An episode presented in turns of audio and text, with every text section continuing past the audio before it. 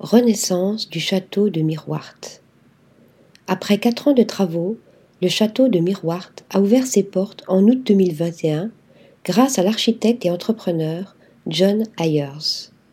Charmé par cette ancienne forteresse médiévale cachée dans la luxuriante forêt de Saint-Hubert, le propriétaire imagine un complexe touristique afin de lui redonner vie. En résulte une demeure entièrement rénovée qui accueille un hôtel, un restaurant gastronomique et un espace bien-être.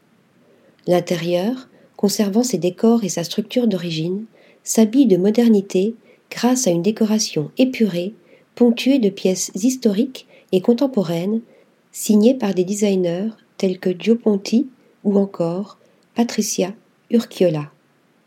Le château de Miroir invite à un séjour multisensoriel pour découvrir l'un des plus beaux villages de la Wallonie. Article rédigé par Louise Connessa.